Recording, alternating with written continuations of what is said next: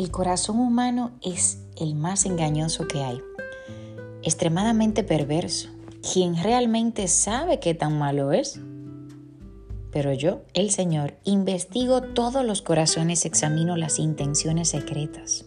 A todos les doy la debida recompensa según lo merecen sus acciones.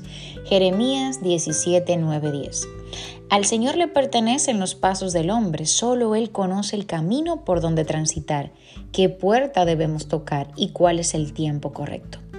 El corazón es misterioso, te confunde, te engaña, te miente. Uy, uy, uy.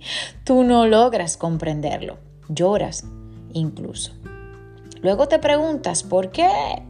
Y el texto de hoy es la respuesta. Por eso, antes de partir a las actividades de este nuevo día, vuelve tus ojos a Jesús, abre tu corazón y allí de rodillas espera que la luz del Señor penetre en tu interior, ponga al descubierto cada intención oculta. Luego deja que Él te hable, que sane, que indague. No salga sin Él. Andar sin Jesús es andar a ciegas y vivir sin Él es morir en vida.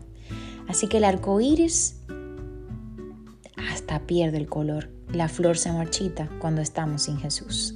¡Wow! ¡Qué maravilloso mensaje! Ve con Jesús donde quiera que vayas y entrégale cada uno de tus planes y proyectos. Que Dios te bendiga en este hermoso día y recuerda compartir. Se despide Anet Rodríguez.